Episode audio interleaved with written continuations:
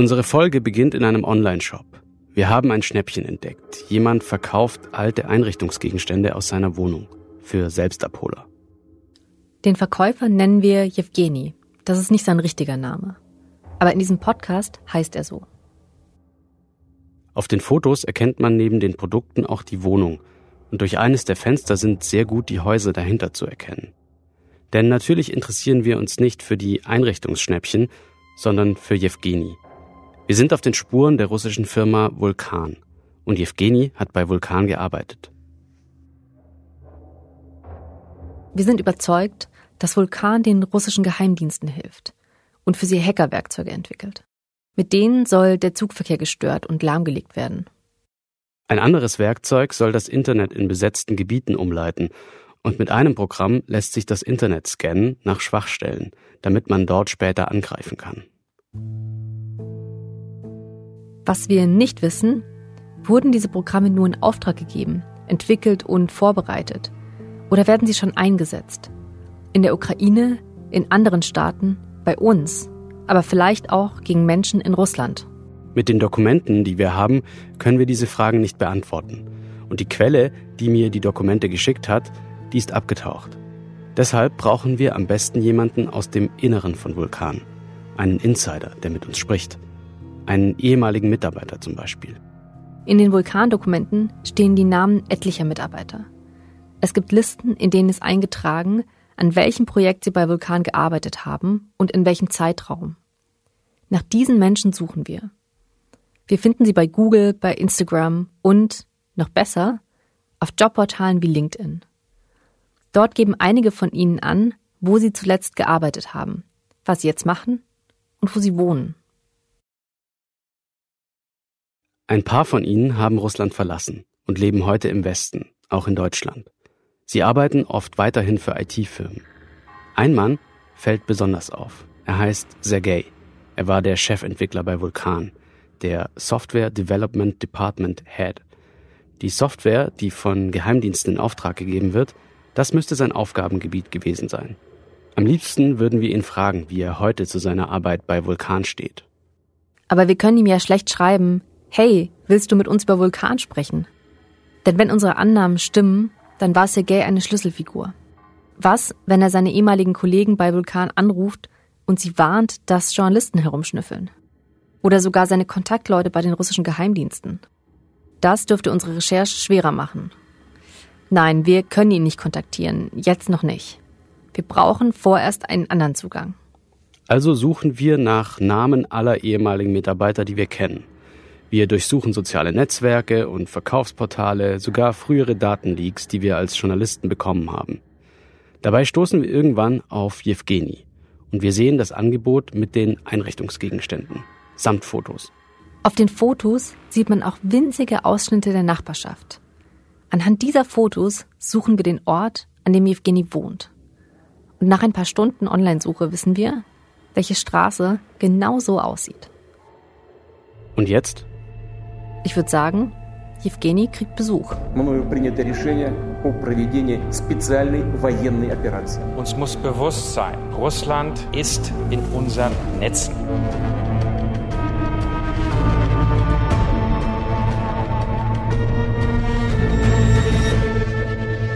Hi, ihr hört die Warnung, wie Putin Krieg im Internet führt.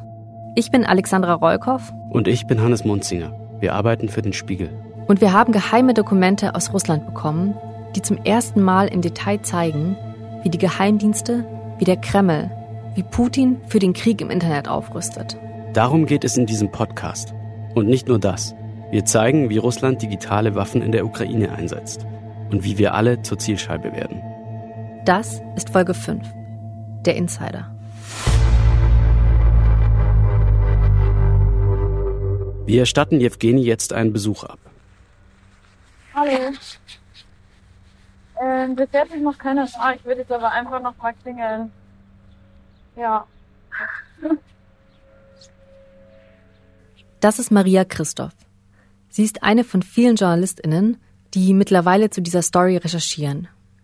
Wir teilen uns die Aufgaben auf. Und Maria hat heute den Job, bei Evgeny zu klingeln und zu fragen, ob er mit uns sprechen will. Niemand macht auf. Maria wartet, vielleicht kommt er ja doch noch. Maria steht also vor dem Haus, friert, ein Typ mit Laubbläser läuft mehrmals an ihr vorbei und schaut rüber. Was Maria da macht, das ist nicht ungefährlich. Wir wissen ja nichts über Jewgeni, außer dass er für eine Firma gearbeitet hat, die in Verbindung mit drei russischen Geheimdiensten steht. Deshalb teilt Maria, während sie da steht und wartet, mit dem Handy ihren Standort. Und ab und zu ruft sie an, um zu sagen, alles okay. Wenn ich denken würde, dass der Mensch auch irgendwie ganz entspannt wirkt, so von seinem Instagram-Profil her. Maria wartet. Immer mal wieder kommen Leute aus dem Haus, bringen Müll weg, aber unser Mann ist nicht dabei. Maria wartet schon über eine Stunde.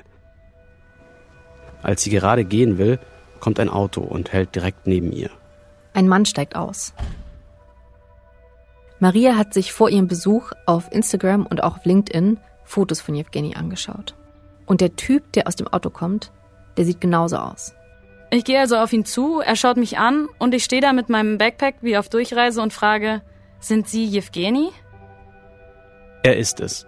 Maria stellt sich vor, sagt, dass sie Journalistin ist und für den Spiegel arbeitet. Sie fragt, ob sie über die Firma reden können, für die er in Moskau gearbeitet hat.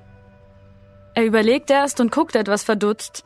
Interessant, sagt er dann zu mir und fragt, wie ich ihn überhaupt gefunden habe. Und muss dabei irgendwie auch grinsen. Ich sage, das ist nun mal unser Job, Menschen zu finden. Das scheint für ihn eine gute Antwort zu sein. Denn danach sagt er direkt, ja, gerne. Ja, gerne? Das ist schon außergewöhnlich. Normalerweise wollen Menschen nicht gleich reden, wenn wir sie bei Recherchen ansprechen und nach ihren aktuellen oder ehemaligen Arbeitgebern fragen. Nicht bei so heiklen Recherchen. Leute sind misstrauisch gegenüber Journalistinnen oder sie haben Angst. Aber Jewgeni wirkt, als hätte er nur auf Maria gewartet. Jewgeni hat eine Bedingung. Er möchte nicht erkannt werden. Es ist nämlich ein Risiko für ihn, mit uns zu sprechen.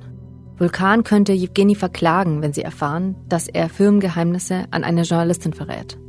Und Jewgeni hat indirekt für die russischen Geheimdienste gearbeitet. Was, wenn die sich rächen wollen? Wir wollen wissen, was Jewgeni über Vulkan weiß. Aber wir wollen ihn nicht gefährden. Deshalb können wir nur ganz wenig über ihn erzählen. Wir sagen nicht, wie er wirklich heißt, wie er aussieht oder wo er lebt. Nicht mal das Land können wir verraten.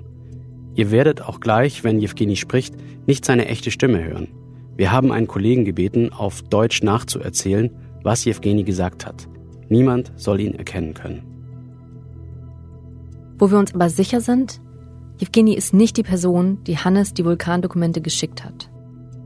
Wir haben viele ehemalige Vulkanmitarbeiter angesprochen und Jewgeni war ein Glücksfall, weil er mit uns reden wollte. Aber einige der Vulkanfiles stammen aus einer Zeit, als Jewgeni schon nicht mehr in der Firma war. Und als wir mit ihm sprechen und ihm Dokumente zeigen, da sagt er, er habe von manchen Programmen noch nie gehört. Aber wie unsere anonyme Quelle auch, hat Jewgeni ein Problem mit der, sagen wir mal vorsichtig, zweifelhaften Arbeit von Vulkan. Später habe ich mich mehr für Politik interessiert und verstanden, dass etwas nicht zusammenpasst. Dass wir nicht einfach nur Daten sammeln, sondern dass wir sie für die russischen Geheimdienste nutzen. Als Jewgeni anfängt, bei Vulkan zu arbeiten, da ist er Anfang 20. Er schaut sich die Internetseite an. Die Firma macht Cybersecurity, unter anderem für Banken. Inzwischen gibt es sogar ein Werbevideo für Vulkan. Darin wird erzählt, was für ein toller Arbeitgeber sie angeblich sind. обеспечивает информационную безопасность клиентов. In dem Video sieht man, wie die Mitarbeiter von Vulkan nicht nur an Software arbeiten, sondern dass sie zum Beispiel auch zusammen segeln. Außerdem wirbt das Unternehmen damit, dass sie ein Fitnessstudio haben und eine Tischtennisplatte. Wer bei Vulkan arbeitet, sagt eine Stimme aus dem Off, der könne, Zitat, die Welt zum Besseren verändern. Sieht erstmal nach einem soliden Arbeitgeber aus. Mit der Arbeit für russische Geheimdienste prahlt aber auch keine Firma groß herum. Jewgeni bewirbt sich und wird genommen. Ab da fährt er zu Vulkan. Das Büro liegt in der Ibrahimova Straße in Moskau, am nordöstlichen Stadtrand. Ein achtstöckiges Gebäude mit einer hellbraunen, eckigen Fassade. Jedes Projekt bei Vulkan, sagt Jewgeni, hat ein eigenes Zimmer. Da sitzen dann eine Handvoll Leute mit einem Abteilungsleiter und brüten zusammen über einem Softwareprojekt. Jewgeni wird einem Projekt zugeteilt. Was er genau gemacht hat, möchten wir nicht erzählen, damit seine ehemaligen KollegInnen ihn nicht erkennen. Evgeny ist anfangs zufrieden bei Vulkan. Die Kollegen sind nett, er bekommt ein gutes Gehalt, fast doppelt so viel wie der Durchschnitt im Land, sagt er. Wenn ein Projekt erfolgreich beendet wurde, gibt's manchmal auch noch eine Prämie. Dann bekommt man drei oder vier Monatsgehälter auf einmal. Anfang 2018 stellt die Firma ihren hundertsten Mitarbeiter ein. Das wird gefeiert. Die Geschäfte laufen gut, die Stimmung ist super. Wir können das bestätigen. Wir haben uns nämlich angeschaut, was ehemalige und aktuelle Mitarbeiter so in sozialen Netzwerken posten. Bei Facebook zum Beispiel oder bei Kontakte. Da gibt's Fotos von einer Feier. Man sieht mehrere Mitarbeiter bei einer Art Hindernislauf, drei Holzstämme wie einen Zaun aufgebaut. Die Athleten müssen drüber klettern. Wenn sie fallen, dann klatschen sie in eine Wasserlache. Wir haben öfter gefeiert, zum Beispiel am 23. Februar oder wir haben uns am Ende jedes Monats versammelt, um zum Beispiel Geburtstage zu feiern. Es gab auch große Betriebsfeiern zum neuen Jahr und beim Jubiläum der Firma. Und die Arbeit hat Spaß gemacht, weil wir mit der neuesten Technologie gearbeitet haben und die Leute wirklich klug waren.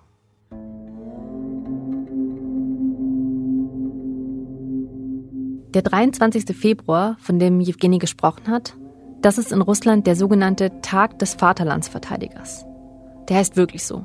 Und da wird immer gefeiert. Wir finden ein paar solcher Partybilder, auf denen Kuchen zu sehen ist. Vulkan feiert, dass es sie seit elf Jahren gibt. Oder sie gehen gemeinsam angeln, mehr als 50 Leute. Offensichtlich hat es geregnet, knapp die Hälfte trägt grüne Regenjacken aus Plastik. Auf einem Foto hält ein Mitarbeiter einen fetten Fisch in die Kamera. Evgeny sagt, Viele Mitarbeiter von Vulkan kamen von einer berühmten Moskauer Uni, der Baumann-Universität. Das ist eine der renommiertesten Institutionen des Landes. Viele spätere Geheimdienstleute haben dort studiert. Evgeny erzählt, seine Kollegen und sogar sein direkter Chef sei sehr nett gewesen. Nur die beiden oberen Chefs, die beschreibt Evgeny anders. Die hätten streng geschaut, kaum geredet, nur befohlen. Sie hätten gewirkt, als seien sie vom Militär oder Geheimdienst gewesen. Auch weil sie wirklich gute Kontakte in diese Richtung hatten. Wir kennen diese beiden Männer. Also nicht persönlich, aber wir haben in den Vulkandokumenten von ihnen gelesen. Sie heißen Alexander Irzhavsky und Anton Markov. Die beiden haben Vulkan 2010 gegründet. In den Dokumenten, die uns unsere Quelle geschickt hat, da sind auch E-Mails dabei. Nachrichten, die sich Leute bei Vulkan hin und her geschickt haben wer zum Beispiel den schönsten Arbeitsplatz hat. Da gibt es einen kleinen Wettbewerb mitten in der Pandemie. Wer will, schickt Fotos, alle stimmen ab. Ein Mitarbeiter mit Katze gewinnt. Sie heißt übrigens Cassiopeia. Aber da sind auch ein paar E-Mails vom Chef, von Markov. Er erinnert seine Mitarbeiter zum Beispiel daran, dass bald ein wichtiger Feiertag ansteht. Die 75 Jahre Feier des großen Vaterländischen Krieges. Am 9. Mai feiert Russland jedes Jahr den Sieg über Nazi-Deutschland. Zu diesem Anlass gibt es Paraden, Feuerwerk, das ganze Land ist stolz. In der E-Mail, die er an seine Mitarbeiter verschickt, schreibt Markov, er sei mit Kriegsfilmen aufgewachsen. Davon gibt's in Russland viele. Da wird dann erzählt, wie die sowjetischen Soldaten heldenhaft gegen Nazi-Deutschland kämpfen. Markov schreibt seinen Mitarbeitern, es sei wichtig, dass die Erinnerung daran nicht in Vergessenheit gerät. Er fordert die Kollegen sogar auf, im Telegram-Kanal der Firma zu erzählen, was ihre Großväter im Krieg erlebt haben. Markov und Irzhavsky waren also nicht nur grimmig und streng, sondern offenbar auch ziemlich patriotisch. Ich glaube, dass die Chefs der Firma, also Markov und Irschawski, dass die entweder bei den Geheimdiensten gearbeitet haben oder in der Armee. In jedem Fall hatten sie sehr gute Kontakte in diese Richtung. Auf mich haben sie wie Militärleute gewirkt, also vom Gefühl her, wie sie sich bewegt haben, wie sie geredet haben. Die reden ja nicht viel, immer nur das Notwendigste, so nach dem Motto Du machst das, du machst das und nichts weiter. Kein Weil, keine Erklärung warum. Das musste dann unser Chef übernehmen und die Aufträge für uns übersetzen und erklären. Jewgeni hat mir all diese Dinge nicht sofort erzählt. Wir sind ein bisschen mit seinem Auto rumgefahren und haben nach einem ruhigen Ort gesucht. Aber der Laden, zu dem Jewgeni eigentlich wollte, um in Ruhe zu sprechen, der hatte zu. Deshalb saßen wir dann am Ende einfach in seinem Auto. Und Jewgeni hat zwei Stunden lang geredet. Ich habe hin und wieder nachgefragt, Stichwörter aus unseren Dokumenten genannt, ihm am Ende auch Dokumente gezeigt. Ein bisschen hat er gewirkt, als ob er froh sei, das alles endlich erzählen zu können. Aber er wirkte natürlich auch angespannt. Immerhin erzählte das alles ja einer Journalistin. Ab und zu hat er wohl auch überlegt, ob er jetzt antworten soll oder nicht. Und er weiß ja auch nicht alles, was bei Vulkan passiert ist. Es war immer so, dass niemand aus einer anderen Abteilung oder aus einem anderen Projekt wissen durfte, woran du arbeitest. Genauso durftest du nicht wissen, woran die anderen Abteilungen oder sogar die Leute im Nebenzimmer arbeiten. Das war Absicht. Es war sogar vertraglich geregelt in einer Geheimhaltungsvereinbarung. Da steht drin, dass man mit niemandem über seine Arbeit sprechen darf. Auch nicht mit Kollegen aus anderen Abteilungen. Und sowas hat Jewgeni unterzeichnet, als er bei Vulkan anfing. Aber wie in jeder Firma gibt's auch bei Vulkan Gerüchte. Beim Mittagessen, da spricht man dann doch ein bisschen. Und so bekommt er von einem Projekt mit. An Amesit haben wirklich viele Leute gearbeitet und in das Projekt wurde viel Geld, Zeit und Kraft investiert. Und neben den Entwicklern aus unserer Firma waren auch Entwickler aus einer anderen Firma beteiligt. Möglicherweise, weil das Projekt wirklich groß und wichtig war. Von Amesit haben wir in Folge 4 erzählt. Das ist das Schweizer Taschenmesser. Amesit soll alles Mögliche können, zum Beispiel das Internet umleiten, so wie es in der ukrainischen Stadt Cherson passiert ist. Aber man kann damit auch Social-Media-Accounts erstellen und Propaganda posten. Amesit wird für die russischen Geheimdienste entwickelt. Das weiß Evgeny da aber noch nicht. Aber wir wissen es. Und wir wissen auch, dass Vulkan dafür Geld bekommen hat. Und von wem. Denn wir haben im Umfeld von Vulkan recherchiert und dabei sind wir an Bankdaten herangekommen. Stellt euch Kontoauszüge vor. Sowas in der Art legt uns jetzt vor. Da sieht man zum Beispiel, wie viel Geld die Firma Vulkan in den Jahren 2019 bis 2022 bekommen hat. Mindestens 110 Millionen Dollar. Und wir können auch sehen, wie viel davon an einzelne Projekte ging. Da taucht zum Beispiel Scan auf, die Software, die Sicherheitslücken sucht, über die wir in Folge 3 gesprochen haben. Dafür bekam die Firma fast eine Million Euro in sechs Zahlungen, und zwar von 2019 bis 2020. Und für Amesit hat Vulkan allein in den Jahren, die wir nachvollziehen können, mindestens 91.000 Dollar bekommen, bezahlt von einer Forschungseinrichtung mit Verbindung zum FSB. Das kommt uns wenig vor. Schließlich soll Amesit alles Mögliche können. Züge entgleisen lassen, Propaganda posten. Es kann sein, dass Vulkan dafür noch viel mehr Geld bekommen hat als diese 91.000 Dollar. Wir wissen nicht, ob die Bankdaten, die wir haben, vollständig sind. Möglicherweise hat Vulkan noch andere Konten, von denen wir nichts wissen. Aber soweit wir sehen können, bekommt die Firma einen Großteil ihres Geldes vom russischen Staat. Und Jewgeni merkt nach und nach, dass er nicht bei einer gewöhnlichen IT-Firma gelandet ist und dass die Programme, die Vulkan baut, Menschen das Leben zur Hölle machen können. Die Firma entwickelt zum Beispiel ein Programm, das Daten aus Social Media sammeln kann. Das kriegt Jewgeni mit. Er vermutet, dass es darum ging, Aktivistinnen und Dissidenten auszuforschen. Leute also, die Putin nicht besonders mögen. Als ich angefangen habe, für die Firma Vulkan zu arbeiten, war mir nicht klar, woran ich arbeiten werde oder was mit meiner Arbeit passieren wird. Manchmal kam es mir so vor, als ob mein Projekt einfach nur entwickelt und in einer Schublade verschwindet, also auf Eis gelegt werden würde. Fast immer war es so.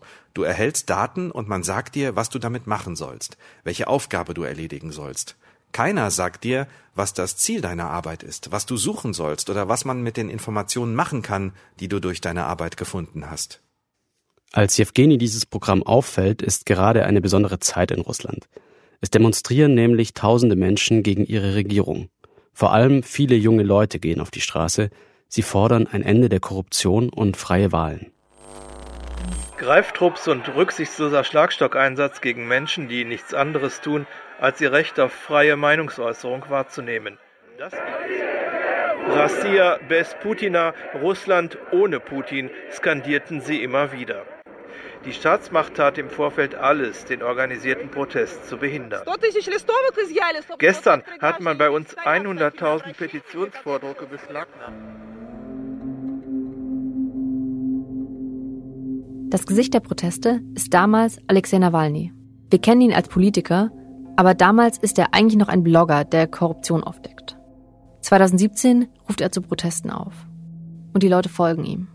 Am Anfang, als ich gerade erst bei dem Unternehmen angefangen habe, habe ich mich überhaupt nicht für Politik interessiert. Und ich war mit mir selbst beschäftigt, mit meinen eigenen Problemen.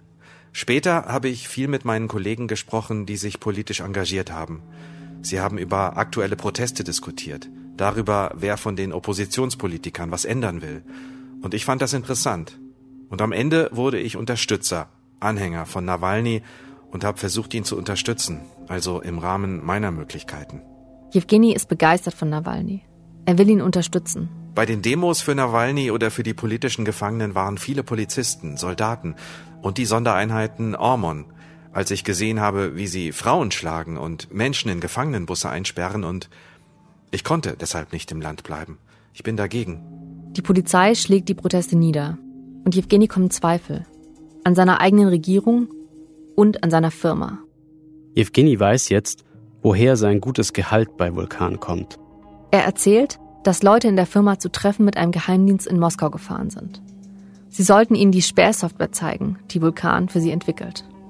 Insgesamt entwickelt die Firma Angebote oder elektronische Komponenten, mit deren Hilfe die Rechte und die Freiheit der Bürger in Russland eingeschränkt werden. Und weil die Firma im Bereich der staatlichen Sicherheit arbeitet, verdient sie viel Geld. Deswegen hatte ich als Mitarbeiter ein Gehalt, das über dem Marktpreis lag. Jewgeni muss sich entscheiden, will er bei Vulkan bleiben und dazu beitragen, dass sein Land immer unfreier wird, oder verlässt er die Firma? Ihm wird klar, dass es mit einem Ausstieg bei Vulkan nicht getan ist. Ihn macht einfach zu viel in Russland wütend, zum Beispiel die Ungleichheit. Er verdient bei Vulkan gut, aber viele Russen sind so arm, dass sie sich keine gute Wohnung oder ordentliches Essen leisten können. Eine Hoffnung hat Jewgeni noch. 2018 soll in Russland neu gewählt werden und Nawalny will antreten. Solange die Menschen in Russland die Wahl haben, etwas zu verändern, denkt sich Jewgeni, ist die Situation noch in Ordnung.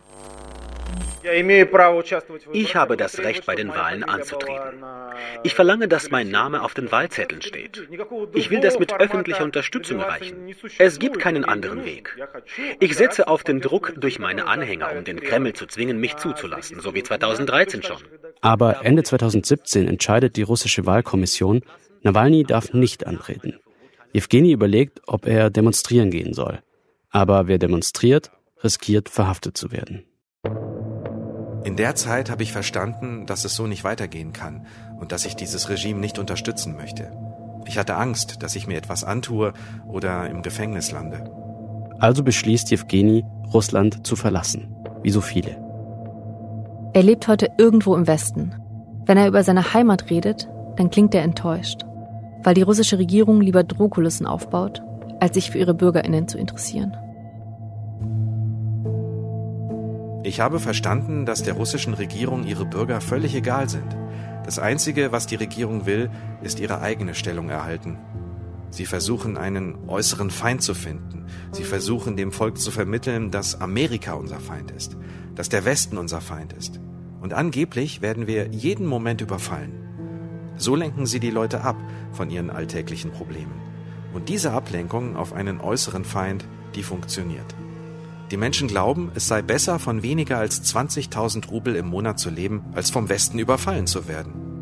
20.000 Rubel, das sind knapp 250 Euro. Von dieser kleinen Summe müssen viele Menschen in Russland leben.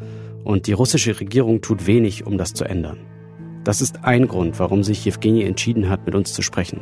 Er will, dass sich in Russland etwas bewegt. Er hat uns Dinge erzählt, die er eigentlich niemandem verraten darf.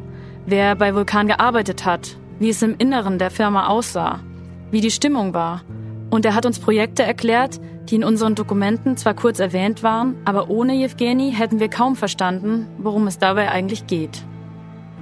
Dass Vulkan zum Beispiel auch dabei helfen soll, russische Bürgerinnen und Bürger zu bespitzeln, das ist uns neu. In unseren Dokumenten taucht dieses Programm nur am Rande auf. Aber es gab keine Erklärung, was es kann.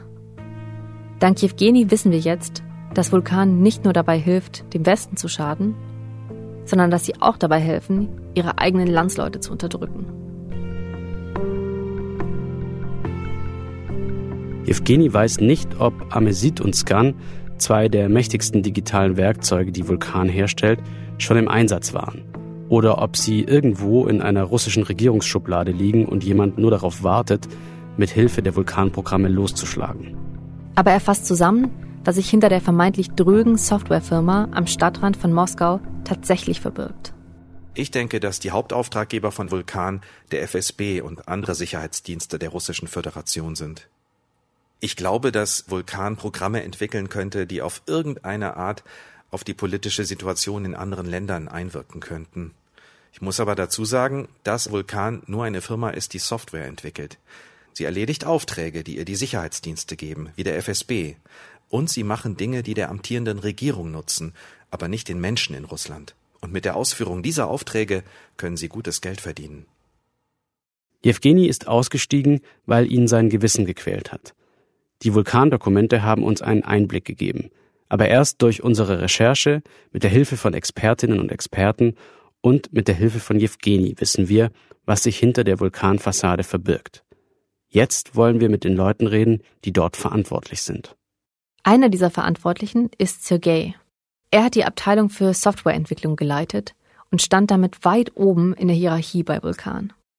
Die Hackerwerkzeuge, von denen wir euch erzählt haben, Scan und Amesit, das ist alles in seiner Zeit entwickelt worden. Heute lebt Sergey in Irland. Auf LinkedIn gibt er seinen neuen Arbeitgeber an, Amazon. Ja genau, einer der größten Konzerne der Welt. Und das, nachdem er jahrelang Programme für den russischen Geheimdienst gebaut hat? Wie passt das zusammen? Das wollen wir ihn fragen und nicht nur ihn. Jewgeni ist nicht der einzige Vulkanmitarbeiter, den wir aufsuchen. Wir fahren los und stehen gleichzeitig vor rund einem Dutzend Türen in verschiedenen Ländern. Wir klingeln bei Menschen, die Software für Vulkan entwickelt haben, die Russland geholfen haben, das Internet zur Waffe umzurüsten. Wir wollen wissen, warum sie das getan haben. Und wir rufen bei Menschen an, die bis heute für Vulkan arbeiten und in Russland leben. Bis hierhin haben wir quasi im Verborgenen gearbeitet und kaum jemandem von unserer Recherche erzählt. Jetzt erfahren Vulkanmitarbeiter und vermutlich auch die Geheimdienste, dass wir ihnen auf der Spur sind. Auch für uns wird es jetzt gefährlich.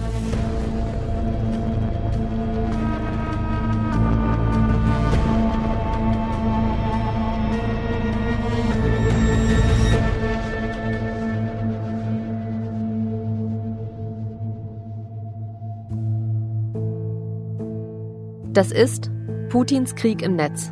Ich bin Alexandra Rollkoff. Und ich bin Hannes Munzinger. Jetzt schon hören, wie es weitergeht? Mit Spiegel Plus gibt es die nächste Episode schon eine Woche früher. Einfach auf spiegel.de einloggen oder Probeabo abschließen. Putins Krieg im Netz ist ein Spiegel Original Podcast in Zusammenarbeit mit Papertrail Media und Haus 1. Skript Hakan Tanriverde, Hannes Munzinger und Alexandra Rollkoff. Recherche Sophia Baumann, Katharina Alexander, Christo Buschek, Maria Christoph, Roman Höfner, Max Hoppenstedt, Karina Huppertz, Diana Kollig, Roman Leberger und Marcel Rosenbach. Fact-Checking Nikolai Antoniades. Executive Producer Frederik Obermeier, Bastian Obermeier, Ole Reismann und Janis Schakarian. Line Producer Charlotte Meyer-Hammer. Produktionsleitung Susanne Klingner. Musik, Schnitt und Sounddesign Joscha Grunewald. Danke an Jörg Diehl, Philine Klinger, Ricardo Mastrocola, Fedir Petrov, Katja Lutzka und das ZDF-Archiv. thank you